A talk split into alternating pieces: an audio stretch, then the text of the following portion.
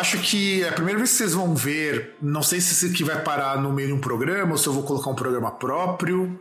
Isso vai ser decidido até vocês ouvirem, que é o Comentando Comentários. E cara, nós temos muito comentário para ler, mas muito, muito, muito, muito comentário para ler mesmo. Então, vamos começar porque assim, esse não é um programa muito frequente porque vocês não comentam, né, gente? É, eu sei que tem ouvinte, eu sei que tem aumentado, inclusive, vindo pessoas novas ouvindo, mas eu queria que vocês comentassem mais. Você não acha que seria legal que eles comentassem mais, César? Mas os caras comentam e a gente não lê, cara. Você tá reclamando do quê? É, é uma via de mão dupla. A gente não comenta porque não tem muito comentário. E agora começar a aparecer o comentário e a gente acaba não lendo porque a gente relapso pra caralho. Não, então, mas aí que tá. Você quer o quê? Quer fazer igual podcast famosão pau no cu que recebe comentário e caga? Ah, sim. Ah, mas aí que tá. Sendo bem sincero, eu não sou muito adepto assim de comentar comentários, a não sei que fosse uma quantidade muito grande, fosse fazer que nem outros podcasts que eu curto, mas a gente comentar comentários é interessante porque poupa-me tempo de ter que estar escrevendo e respondendo um por um lá no site do Grandcast. E vamos começar. Cara, eu, eu, eu, já sou do lado oposto, eu acho que a gente tem que comentar, principalmente porque assim, eu vou falar agora, pra, principalmente pro ouvinte aí mais novo e até os, os ouvintes aí um pouquinho mais velhos, não vão lembrar por conta do, do hiato aí que tem da última vez que a gente comentou, mas geralmente os comentários que a gente pega, eles são pertinentes com, com o tema e tal, então assim, é interessante. E tem muitos ainda que inclusive trazem coisas novas. Sim. Então eu escolhi algum, a partir, porque eu não lembro desde quando que a gente não é, comentou, que faz muito tempo, inclusive, faz mais de um ano que a gente não comenta comentários. Vou começar aqui com o Discos Clássicos Sobrevivendo no Inferno, que acho que foi um dos podcasts mais legais que a gente já gravou. O Dan Bretas, que era lá do Music Ground, acredito eu, ele comenta assim: muito bacana, pena que acabou. Ficou, ficou bem legal de ouvir, gostei do tema e do desenvolvimento. Olha, a gente também gostou bastante, e foi um programa longo, inclusive, nossa, foi longo pra caralho. E agora que vai cair na Unicamp, acho que seria legal as pessoas que querem pensar na Unicamp ouvir esse programa, que tem umas análises muito pertinentes, não é não, César? Eu acho que já deve ter caído, inclusive, né? É, não, é, pra, é que é pra este ano. Pra este ano ainda? É pra este ano.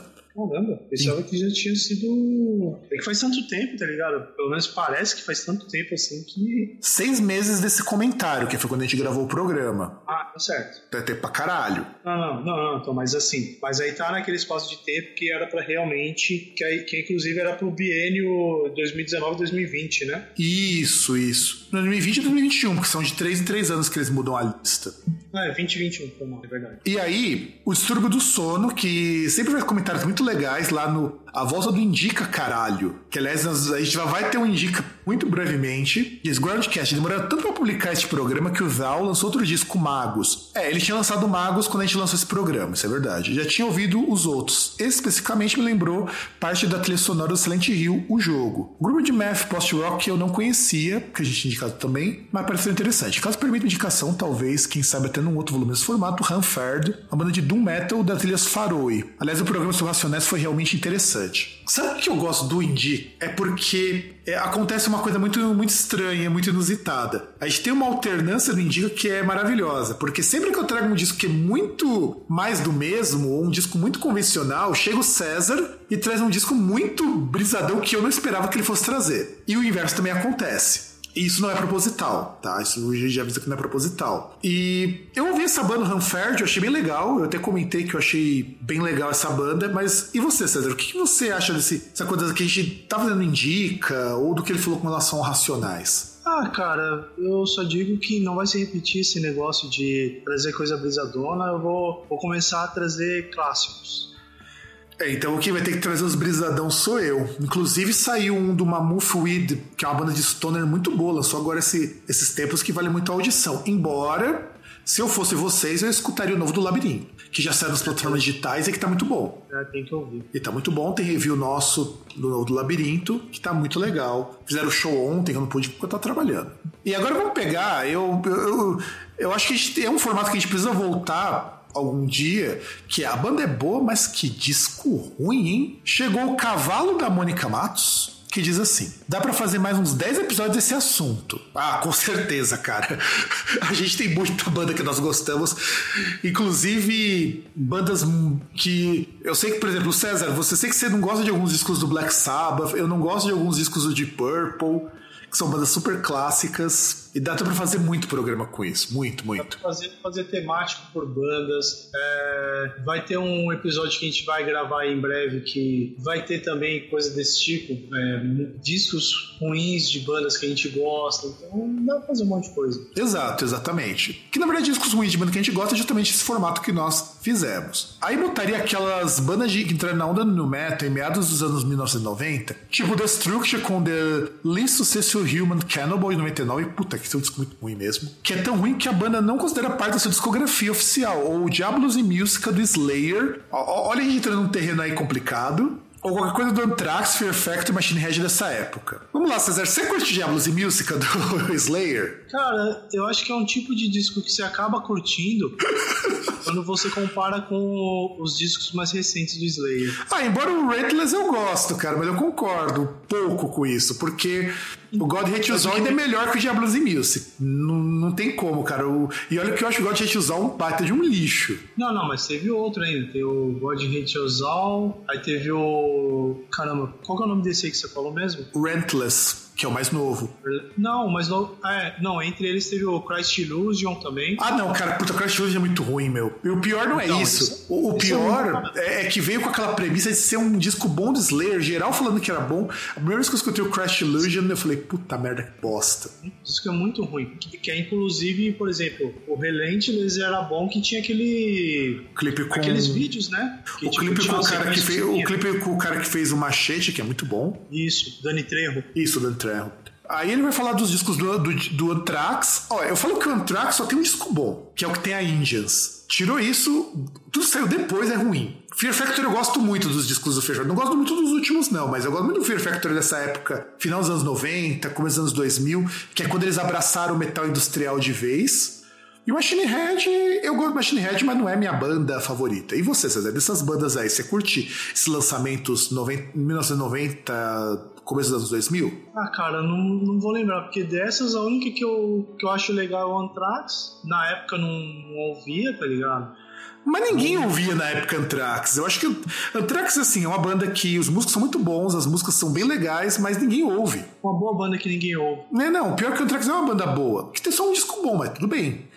Ah, pensa o seguinte, veja pelo lado bom. Se os caras começassem a partir de agora a lançar só coletâneas, os caras iam encher o cu de grana. Eles fizeram regravação de disco, pô. Então acho que isso já diz Não, muita mas coisa. Disco, mas os discos são ruins, eles têm que gravar coletânea. Porque eles pegam uma música legal aqui, outra música legal lá, ou duas acolá, e eles conseguem fazer um disco bom. Exatamente. Luciano Costa, na banda Superestimadas Brasil, ouvindo no escritório e batendo palmas mentalmente. Nunca acordei tanto do que foi dito num podcast. Nossa, mas nós pegamos pesado esse programa, hein? Puta que pariu. Não, não achei não. Achei que foi suave. É, não teve um, um, coeficiente alto de palavras de baixo calão. É, que mais? E as bandas realmente eram muito ruins. Sim, não, não, houve ofensa aí, não houve mira direta a, tamanhos de. De pênis, né? Dos, corpos, dos corpos dos músicos, não houve nenhum comentário em relação ao comportamento sexual das genitoras dos integrantes. Verdade, verdade. Então, suave. Aí, o Bruno Alge, lá do Los Chicos, também comentou nesse programa. E ele vai dizer assim: Legião Urbana não podia faltar mesmo com menção honrosa. E não é que faltou Legião Urbana, que já tinha mencionado no outro programa de bandas prestimadas, se eu não estou enganado. Mas enfim. Teatro Mágico, eu lembro de ter visto várias postagens de amigos no Facebook, fui ouvir imaginando que era muito foda, aí no final era uma merda sem. Eu acho que todo mundo que foi ouvir Teatro Mágico pensou isso, porque todo mundo fala que é melhor, muito bom, é muito foda. Você vai ver, ah, é uma banda é uma banda de lacrador. Hoje, naquela época, lacrador nem existia, mas hoje seria uma banda de lacrador. E, e, o pior é isso, né? Porque você vê, às vezes, pelo perfil das pessoas que gostavam, ele tinha um, o Teatro Mágico, ele tinha uma hora cult, tá ligado? Sim. Você imagina, deve ser um bagulho, assim, deve ser um bagulho que deve ser bom, assim, de bem tocado, deve ser uns bagulho cabeça, tá ligado? Deve ser aquela música que você chega assim, tipo sabe? Você coloca o seu, o seu roupão ali de seda, acende um, um cachimbo, pega um whisky com um gelo e senta na sua poltrona de frente à sua lareira e aprecia. Ah, mas isso daí é só se você estiver escutando King Crimson, né, bicho? Não, não, não, não, não então, mas, mas é o, o que que dava a impressão, entendeu? Que era um negócio que você sentaria assim pra. Ah, cara, nossa, vai ser um negócio cabeça, um negócio bem feito, um negócio assim do, do meu nível, tá ligado? Assim, um negócio que você olha e fala, não, isso aí é um alimento para minha mente, né? Aí quando você vai ver. Não, sem contar o seguinte, eu gostava muito da ideia, eu acho que é, o Teatro Mágico era uma ideia que ganhou muito hype, não tendo as qualidades para executá-la, sabe? Eu acho que é uma, uma, coisa muito pretensiosa, o que é uma pena porque a ideia é muito legal de se misturar música, teatro, esse tipo de coisa.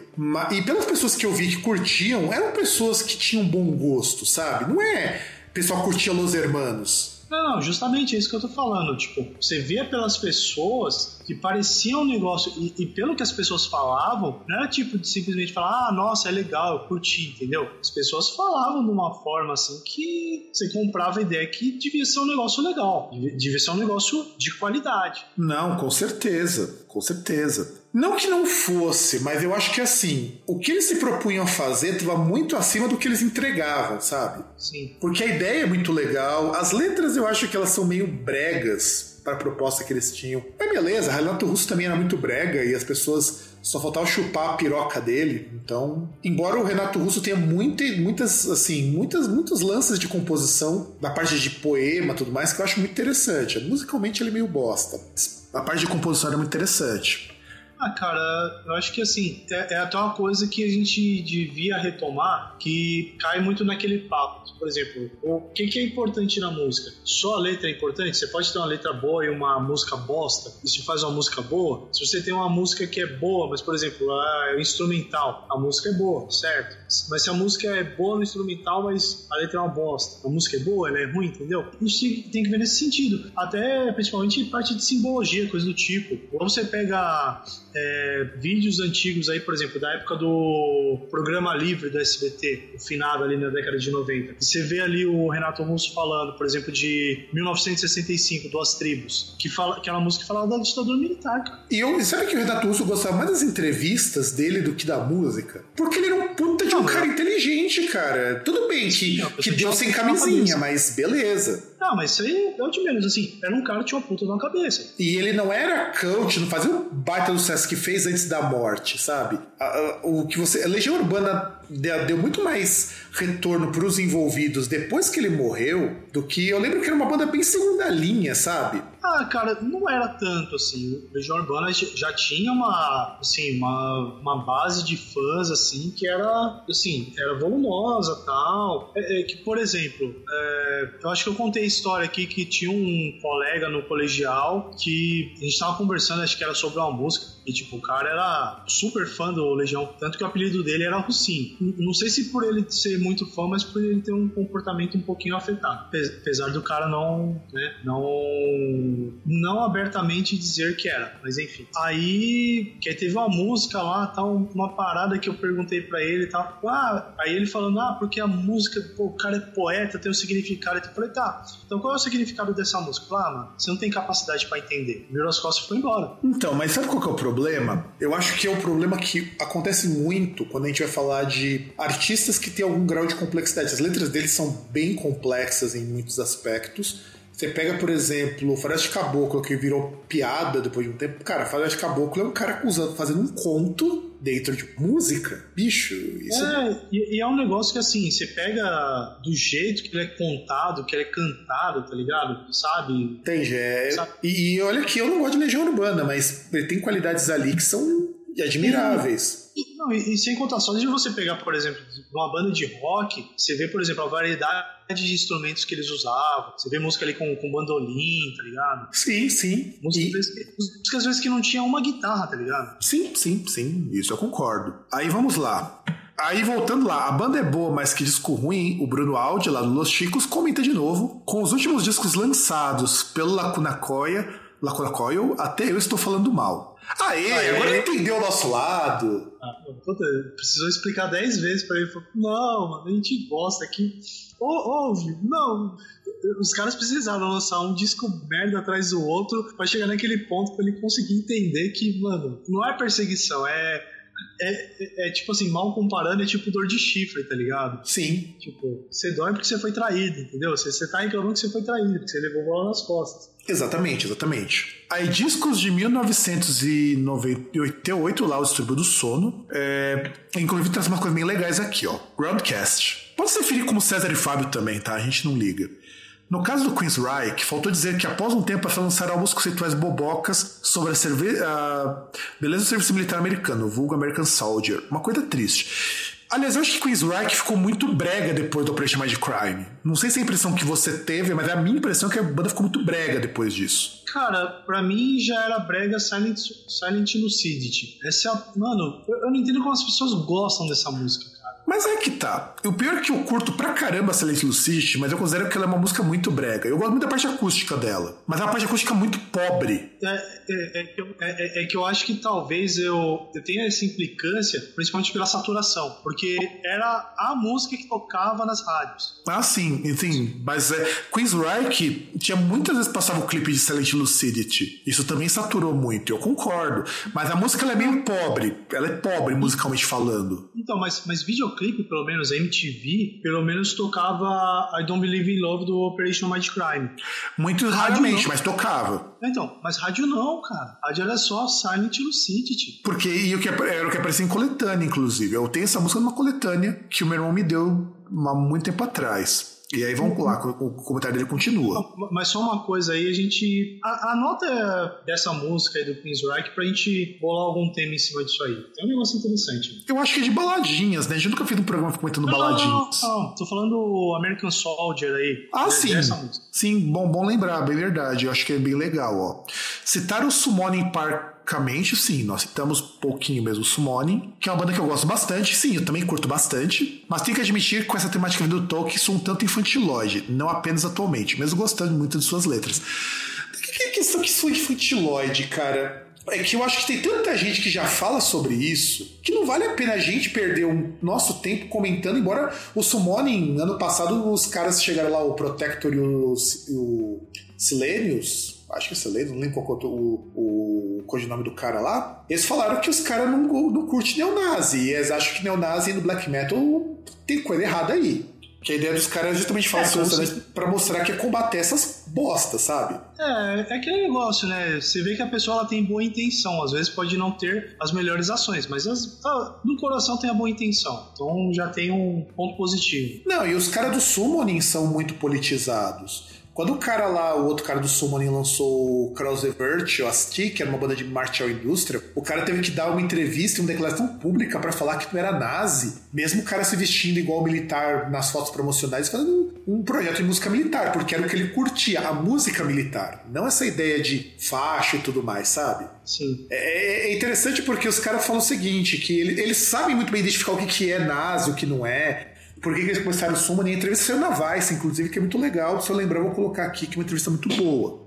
E falei, caras, Dimension Heartthrows é um ótimo disco lá do Voivod. Quase um pouco um portal thrash metal. Sim, o Voivod é do caralho. O César sei que ele não curte porque ele só escuta as mesmas coisas. Exatamente. Apesar que era uma. Aí tem aquele negócio, né? Que principalmente estava ouvindo o som numa época que bandas assim estavam chegando e estava até acessível, né? Até em rádio mesmo, quando tinha a Brasil 2000, com o Vitão Bonesso, dava pra ouvir umas coisas dessas. Sim, e eu, eu, eu, conheci muito. Eu conheci Voivod por causa do Fábio Massari, que ele mostrou o clipe de, do cover de Astronomy Domini deles no, do lado B e eu, eu e meu irmão a gente pirou naquilo. Meu irmão odeia Pink Floyd, mas ele pirou naquele cover porque é muito brisadão. E, e só para ilustrar, ao fim, Brandon Perry e Roger Walters, ele coloca e o resto é resto. E eu concordo porque são dois cidadãos da porra que os caras são anti-Israel, são contra a coxinha e os caras provocam tendo poder mais, então tem o meu respeito. Não, anti-Israel não, anti-sionismo. Sim. Que obviamente deve ter gente boa em Israel. O problema é que o governo dos caras é uma bosta. É um governo genocida,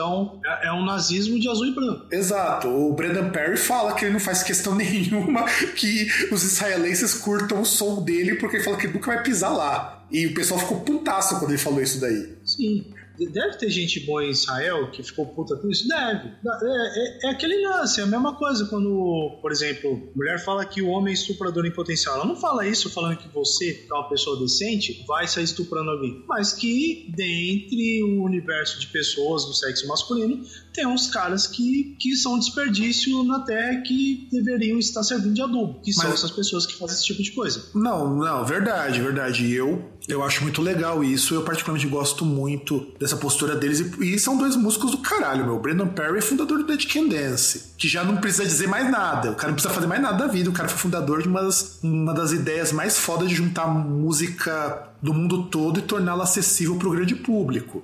E o Roger Waters, o Roger Waters que mostra a que veio, se bem que eu passei a admirar muito o Gilmore depois que ele resolveu vender as guitarras dele para ajudar a caridade. É, um negócio louvável, né? Aí o, o Roger Waters, o... só uma coisa que eu fico com o pé atrás foi as últimas manifestações dele, porque, assim, claro, assim, eu entendi de uma forma, mas já vi pessoas entendendo de outra forma. Se foi da forma que eu entendi, tá tudo ok que foi aquela questão da, da interferência dos Estados Unidos, né, no, no que está acontecendo na Venezuela. O que eu entendi, que o que ele estava se manifestando é, cara, Venezuela é uma democracia, os caras foram lá e tiveram eleição. Se a eleição dos caras é fraudada, os caras vão lá e eles vão brigar entre eles e achar o rumo deles. Não precisa ver os Estados Unidos tutelando ali o, a situação.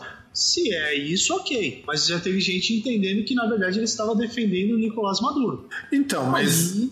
Ah, mas ele defende aquilo que geral dos meus amigos também defende, que é o seguinte. Há coisas que eles têm que resolver. Que dá para criticar Sim. muito o Maduro, dá e não dá também porque tem muita coisa que chega distorcida para cá. Eu falo sempre o seguinte. Cara, não, então, Maduro... é, é, que ele. So... É, então, é, é, que aquele negócio, Maduro, tanto como, por exemplo, você pega em Cuba e tal, os caras eles sofrem boicote sistemático. E assim, e violento, cara, e um boicote violento. Não, não, mas o pior é o seguinte, porque, por exemplo, no caso de Cuba, sofre o boicote dos Estados Unidos e de países que têm negociações com os Estados Unidos, porque eles chegam e falam: olha, se você vai negociar com tal país, você não vai mais negociar com a gente. É a lógica de sequestro.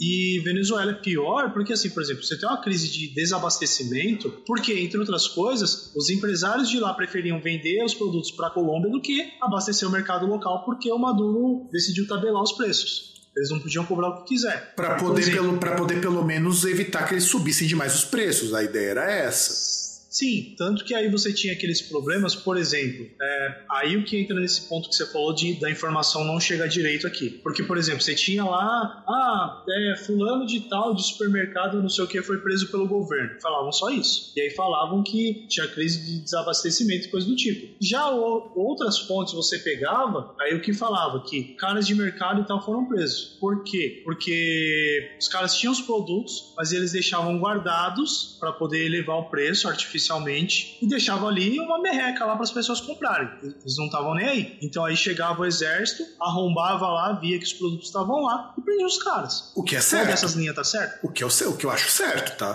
Correto. Tinha que fuzilar esses caras, não tinha que prender. Sim, porque e, e, não, e é isso que eu acho que as pessoas não entendem. Eu sou muito assim, eu não sou a favor do Maduro, porque tem muita coisa que ele deveria ter feito e não fez. Ele deixou a coisa chegar desse jeito também, porque ele é, é irônico, porque é uma coisa meio PT. Ele acreditava nas instituições democráticas, sabe? Sim.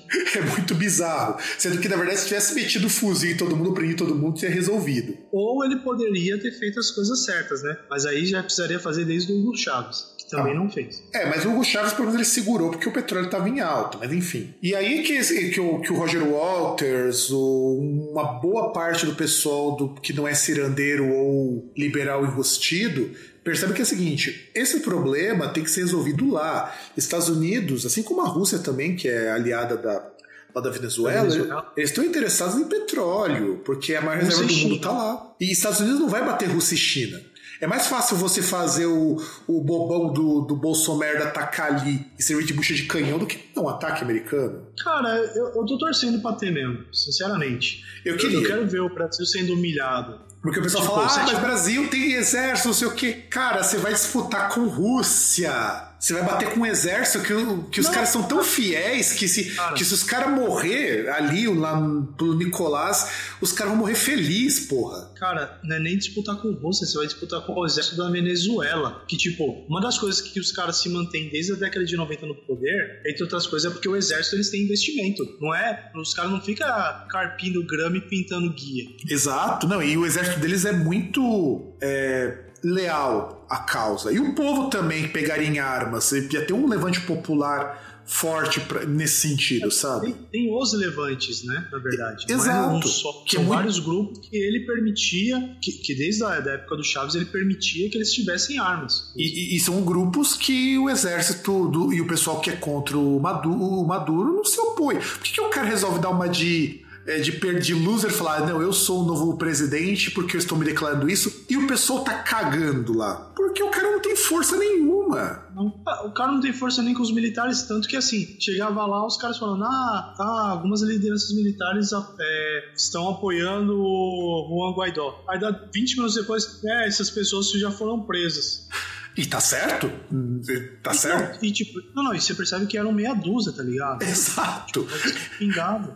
É uma quantidade assim que é pra rir mesmo, mas enfim. Tipo, o cara não consegue mobilizar ninguém. Por isso que o Roger Waters tá certo de falar não interferência na Venezuela e, e, ele coloca uns motivos que eu acho muito legal. Ele tem uma carta, inclusive, pro Nicolás, mas ele defende um pouquinho Nicolás. Ele, ele é favorável, mas do jeito que a gente explicou aqui, sabe? Não é favorável ao Nicolás por mas, ser ele. Então, mas infelizmente é aquele negócio. Ele é favorável da mesma forma que quer queira, quer não, você tem que ser favorável ao Bolsonaro. Sim! Quer queira, quer não, ele foi eleito. Sim. Então, a não ser que você ache um crime de responsabilidade e abra um processo de impeachment, vai ter que aguentar, cara. Exato, mas é exatamente essa a tônica do, do Walters, a tônica de geral que os que o pessoal aqui no Brasil, principalmente a, a esquerda ciranducha, não tá percebendo. Mas enfim, vamos continuar aqui, antes que a gente desvirtue mais essa leitura. Supergrupos que também merece um outro programa, porque foi muito legal também. Ricardo Santos comenta o seguinte: Achei interessante a discussão, mas acho que ficou muito no metal pop. Se a gente fala de conta com Pigface, Revco, Body Rice and Fans,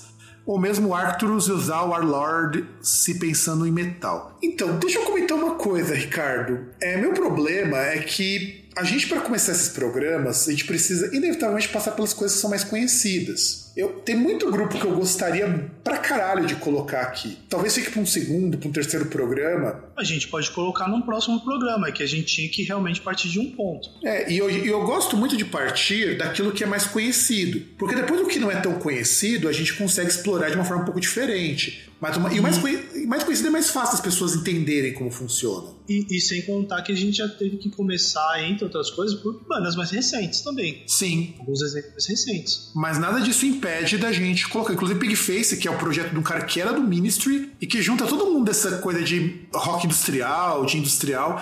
É bem legal isso. Inclusive, os caras do Ministry, caras da Nails, muita gente tocou no Pigface. Não, e, e, pode ter certeza que num próximo, nos próximos programas vão aparecer algumas dessas sugestões. A gente vai dar uma olhada. Gente só precisa ver quando a gente vai fazer. É. A gente vai fazer. Não é para agora, vai demorar um pouquinho, mas demora, a gente vai falar. O Mataus diz assim: Só passei para escrever uma curiosidade aleatória que eu vi em um blog, não vou postar o link porque não sei das, das regras. Dois gigantes do rock tiveram seus obituários ignorados na edição em português do Wikipedia. Trata-se do pioneiro do rock baiano, o músico e radialista Valdir Sarrão, o Big Ben, e o guitarrista Pete Shelley, um dos membros fundadores da banda punk rock britânica The Buzzcocks. Cara, eu, eu, eu peço encarecidamente, se tiver link disso daí, eu quero ver, eu quero ouvir. Porque deve ser muito bom, cara, o cara do Buzzcocks junto com o guitarrista baiano, com o Valdir Serrão. Deve ser muito bom isso daí. E eu acho que como parceria é muito válido. A gente tem muitas dessas parcerias também que é nos supergrupos que a gente falou, de pessoal do Brasil com pessoal de fora, que eu acho que vale a pena a gente incluir. E aí temos lá o do The Wall, o Ricardo Santos ele comenta o seguinte: sobre o Thin Ice, no Brasil temos o Pisando em Ovos. É, que a gente estava explicando a expressão que significa The Thin Ice. O problema é que The Thin Ice, no disco significa outra coisa. Significa muito mais aquele medo de você fazer alguma coisa, porque aquilo ali é uma situação muito delicada. O saia justa seria o mais próximo, eu acredito, mas vai, vai, acho que vale a menção, até comentei isso no, no post dele. Agora vamos ao César de Mello, porque aqui eu acho que vale um comentário do César aqui também, porque, porque é topper isso. Discos ruins são tipos discos do Megadeth, que foi uma frase que eu disse. E, e, você discorda dessa frase minha, César? Não. Pronto. Já estamos aqui. Discos, inclusive, disco, Megadeth tá em gravação de disco novo. Sair vai ser uma bosta.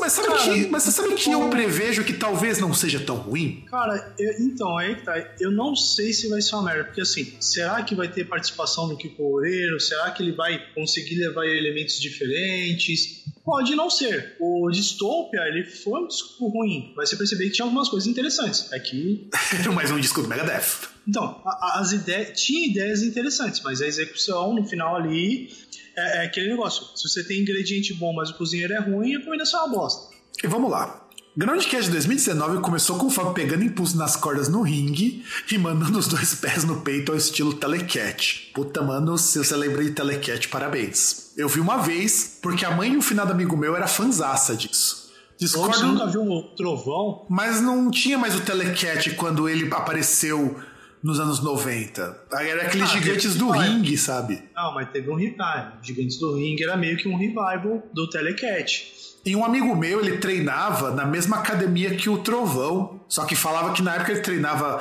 luta livre não dava para acompanhar os caras, não. Os caras falavam que era foda. Vai achando que luta livre é bagunça. Não, é difícil, é trabalhoso. Ele fala assim: Discord nosso querido host, o bom de ficar velho é que já não ligo mais para muita coisa. Tá vendo, César? Cara, eu acho que depende de, da situação da pessoa quando ela fica velha, entendeu? Por exemplo, depende, sei lá, tipo de pessoas e a quantidade de pessoas que você precisa interagir. Se você já, no caso, já é casado, se você é solteiro. São, são vários detalhes que entram nessa conta aí. Exato. Eu duvido que o César de Mello seja mais velho que você, mas pode acontecer.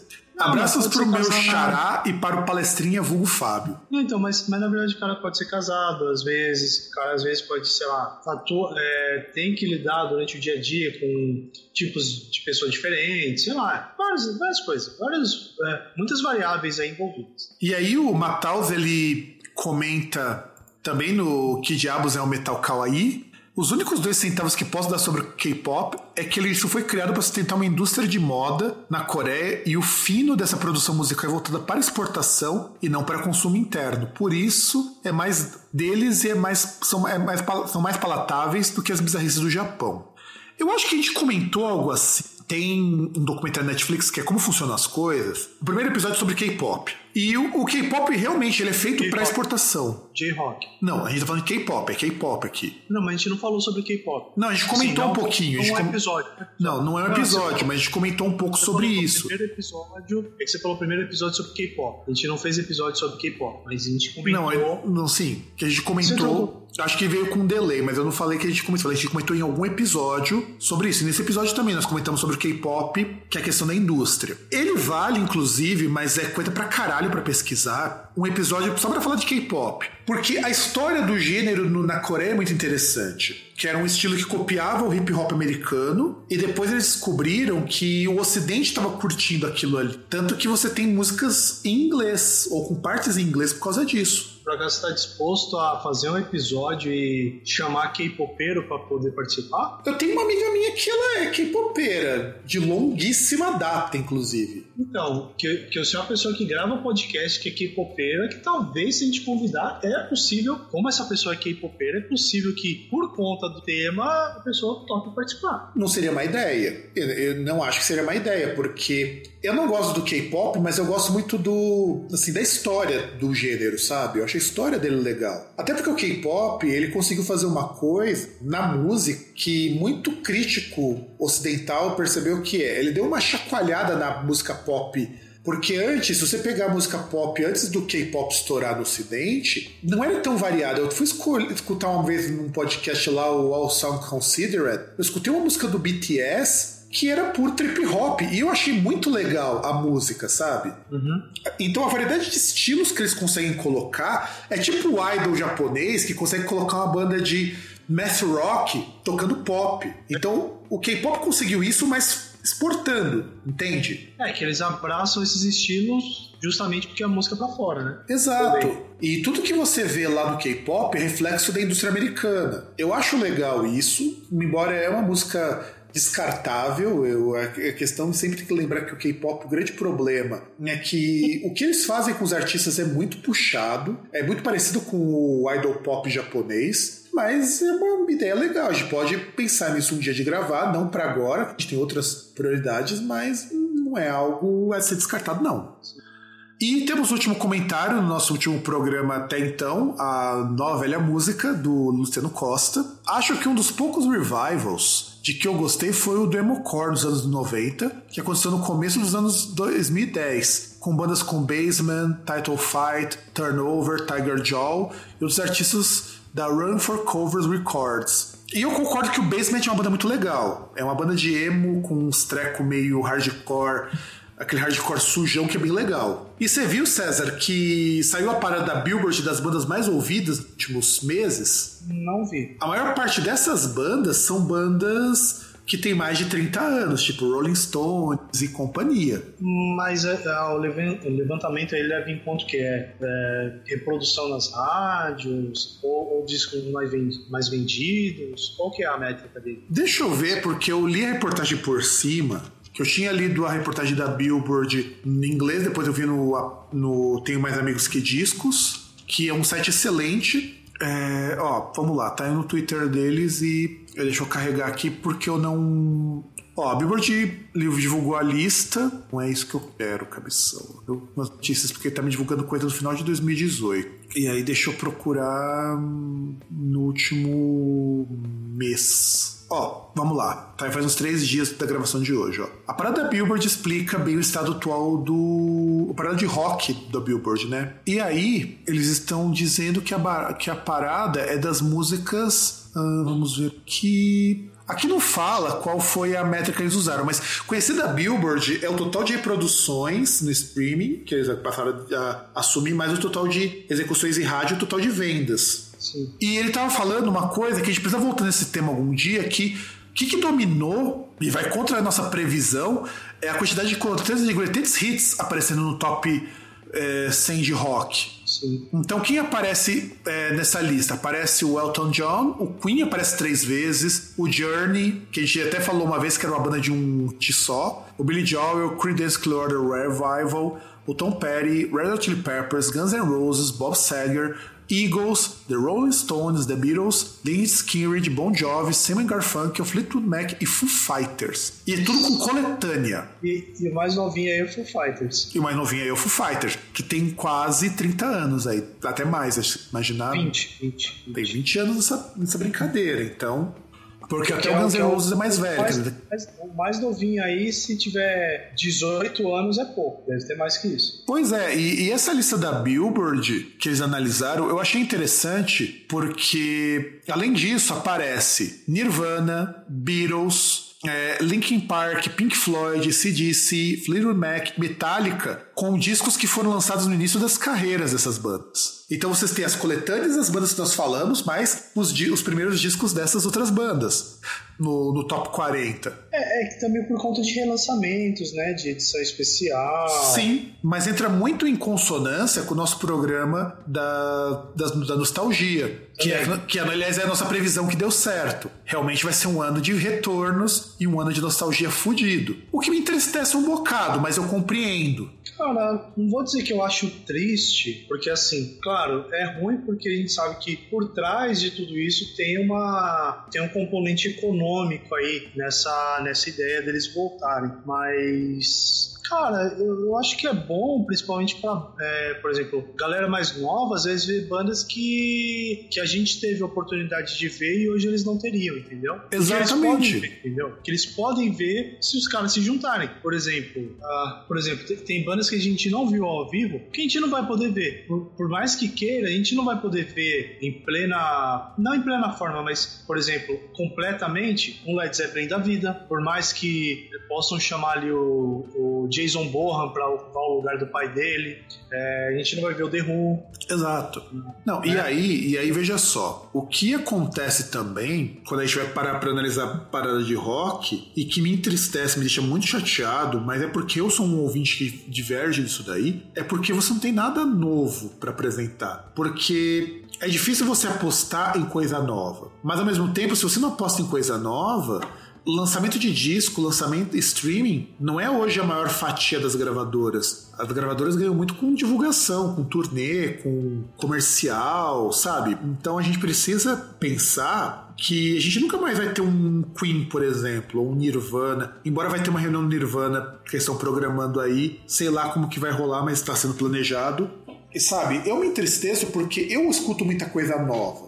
O tempo todo no Spotify eu tô adicionando bandas, por conta lá do Discover Weekly e do lançamento da semana. Então, eu estou assim. A Discover, é, Discover Radar e o Releases Weekly, né? São os nomes. Né? Então, eu sempre estou ouvindo coisa nova, lançamento, porque eu tenho esse perfil e eu sei que para minha idade isso é incomum. E o fã de rock também é um fã que tá ficando muito velho, sabe? Você não tem uma renovação tão constante do fã de rock e os que estão entrando começam justamente como todo mundo começa, pelos clássicos. Ninguém começou, escutando, ninguém começou escutando é, post-rock, post-metal, rock industrial, tudo coisa pelos clássicos. É, mais ou menos. Então, mas aí tá, por exemplo, vamos lá. A gente aí, quando a gente começou, a, a gente pegou uma época aí que tinha, você tinha várias coisas assim recentes para poder ouvir, que era a década de 90. Por exemplo, uh, tá, tudo bem. É, você pega as bandas grandes, você não tinha lá muitas coisas muito animadoras. Por exemplo, você tinha ali o Load e o Reload do Metallica, é, você tinha o Megadeth ali com o Cryptic Writings e o Risk, mas ainda assim você começa com isso, tá ligado? Por exemplo, graças graças, graças ao Metallica, eu cheguei no Black Sabbath. Cheguei no. Agora esqueci o nome da porra da banda. Blue Oyster Cult, por exemplo. Sim, mas, mas eu critico um pouco isso porque é, é uma aposta naquilo que vai dar certo, porque são bandas muito boas, com discos muito bons e com músicas muito boas. Então, por exemplo, este ano já tem pelo menos marcado aí umas três bandas que vão ser disco de covers. Não que a gente, eu seja contra, a gente inclusive precisa voltar, já tá numa pauta que a gente conversou há um tempo de falar de covers, mas assim, eu me entristeço porque, no fundo, você tira espaço de coisas interessantes. Por exemplo, eu comecei escutando Black Sabbath para mim foi a primeira banda, mas aí depois eu comecei a escutar todo aquele, todo aquele balai de clássicos que todo mundo escutou. É, Slayer, Megadeth. Slayer demorei ainda pra chegar um pouco, eu não curtia muito na época coisa que fosse muito barulhenta, sabe? Eu, eu, é, todo mundo que começa, começa com aquela bosta de power metal, então, ou heavy tradicional. Então, mas, mas quando você começou com Power Metal, Power Metal era um estilo que estava em ascensão. Sim, sim, e era um estilo que tinha alguma coisa para oferecer. Hoje não tem nada. Hoje Power Sim. Metal não dá pra escutar, não, cara. Ah, então, mas, mas aí tá, o que eu tô falando é assim. É, por um lado é bom essas bandas, principalmente as bandas que estão voltando, que estão se reunindo, porque você pega uma galera que não teve oportunidade, pode ver ao vivo, pode ver esses caras vivos tocando, e assim, cara, o, o fato deles estarem tocando isso não impede que outras bandas surjam. O, o, que eu acho que é triste é que assim, é que em si dá a impressão que eles não têm nada mais a oferecer. É, exatamente. É um entendeu? Isso é um negócio triste. O cara voltar sem ter nada a oferecer é um negócio deprimente. Mas então, e é isso que eu contesto muitas vezes. Por isso que eu, pelo menos para mim, eu acho que é, que é mais interessante acompanhar menos as paradas stream, até por conta do que eu costumo escutar, porque, por exemplo, a MTV, o modelo que ela funcionava nos anos 90, que eu sei que agora não rola mais, faz uma falta do caralho, porque foi na MTV que eu conheci Rob Zombie, foi na MTV que eu tomei o primeiro contato com rock industrial, foi na MTV que eu aprendi o que, que era avant-garde, sabe? MTV foi uma escola para muita gente nos anos 90 e a gente ser um pouco mais tolerante com música, sabe? Certo. A MTV na década de 90 era uma emissora que abraçava todas as tribos, tipo o Norvana. É, exatamente. Eu, se hoje eu curto rock gótico, se hoje eu curto essa gama variada de músicas, muito eu devo a MTV. E muito eu devo ao, ao Gastão também, que era muito adepto dessas coisas diferentes, sabe? Cara, não digo nem pelas coisas que eu gosto, cara Tipo, para mim era super legal o fato de você ter o lado B e a Bjork com aquele bagulho retardado que ela faz, sabe? Que eu nunca vou gostar daquele negócio na vida, mas era super legal você ver que aquele bagulho tinha espaço, tá ligado? E era um espaço constante, tipo, era um programa que era diário e que o cara colocava lá os bagulhos mais insanos do mundo, como também você tinha o Yo também. Que era muito bom. E, e, e assim, bom. não, e, e, os programas em si, eles eram muito bons, até mesmo o Disque MTV a partir de parada, porque não se limitava assim somente na reprodução das músicas. É, você tinha questão de notícia, tinha entrevista com os caras ali ao vivo, com artista, é, às vezes com artista novo, com artista consagrado, e, e, você tinha essa mescla, principalmente no, porra, o VMB, cara, o VMB era foda. Tipo, você via lá no, num, numa mesma noite, aí tinha um show, por exemplo, tinha um show do Zeca Pagodinho, depois tinha do Racionais, depois tinha do Raimundos, e tudo no mesmo lugar, tá ligado? The Fala tocou num, num VMB. Não, então, mas, eu digo justamente assim, questão de, da pluralidade, principalmente, né? Sim, eu concordo. E, e, é por isso que, no fundo, eu sinto muita falta. O VH1 cobra essa lacuna, mas a MTV Brasil ainda não percebeu isso. O dia que eles, que eles lançarem um formato na internet contemplando isso, vai bombar, cara, porque você tem muita música, mas não tem curadoria para mostrar para as pessoas. Não, o, o VH1 não cobra porque é restrito, ele não cobra. Não, é porque, é, é, não, é porque no Brasil a MTV sempre foi de canal aberto. Nos Estados Unidos a MTV não era assim, então por isso que ele fala que ele cobre, mas, então, mas, mas não tá. cobre como ele, a MTV cobre no Brasil. Aí eu entendo o que você quer dizer. Tá o, o, acesso à TV a cabo nos Estados Unidos é diferente no Brasil. Tanto que quando é, eu tava lá, coisa... eu assisti o VH1, um programa do Alice Cooper e do Rob Halford dando entrevista. Então, mas aí tá. Uma coisa é você falar, por exemplo, num país que até mesmo quando a MTV surgiu, muita gente tinha TV a cabo, ao contrário que é no Brasil. Sim. Que, que, que hoje, inclusive, é, é, um negócio meio estranho, porque a gente vê que a TV a cabo nunca foi lá uma unanimidade e a tendência é ela começar a perder público. Agora sim, quanto os streamings que eu acho que são mais. Já está perdendo. Que sim. são mais interessantes. Mas, mas se lança num. Se o YouTube resolve, a Google resolve produzir programas assim, o, o Júnior Lima tem um programa lá, o Pipocando, que é muito bom de música. É no mesmo estilo dos programas da MTV, que é muito bom. Eu, eu vejo de vez em quando, tem muita coisa legal. Então eu sinto falta disso e essa, esse pessoal que tá ouvindo, e pena que o nosso programa sobre a história MTV ele se perdeu, porque um dia a gente precisa sentar e voltar e falar desse programa decentemente, porque eu sinto falta disso. E eu acho que a gente pode encerrar nossa leitura de comentários com isso, né? Que a MTV faz falta do jeito que ela era na TV aberta pra caralho, e talvez se ela voltasse no formato canal do YouTube, e eu acho que ia bombar. É, eu, eu acho que assim, um canal como a MTV na TV aberta faz falta. Voltar na TV a cabo é bosta. Desculpa. Ter, ter, na TV a cabo é bosta. Tem que voltar um negócio que tenha acesso, porque não adianta nada. Ah, tem um, tem um bagulho que é maravilhoso. Ah, mas você tem que pagar 200 conto por mês pra poder assistir. Vai tomar no cu. É, exatamente. Não é nada, é fetiche, cara. É fetiche. Desculpa. Não, não muda nada. Não muda nada. É igual, igual você falou, olha, tem um carro aí que ele tem 40 airbags e ele prevê colisão, ele praticamente dirige sozinho e tal, e, e ele vai, ele faz um café e, e ele te acorda quando você está dirigindo, ele não deixa você dormir. Se você tiver bêbado ali, ele vai fazer o bafômetro, ele não vai ligar. Beleza, quanto custa? 500 mil. Foda-se, vai tomar no cu. Não serve pra nada. Concordo, eu concordo com isso. E bom, galerinha, então a gente vai se despedindo e nos vemos em algum outro programa na próxima semana, enfim, quando essa parte de leitura de comentários for ao ar.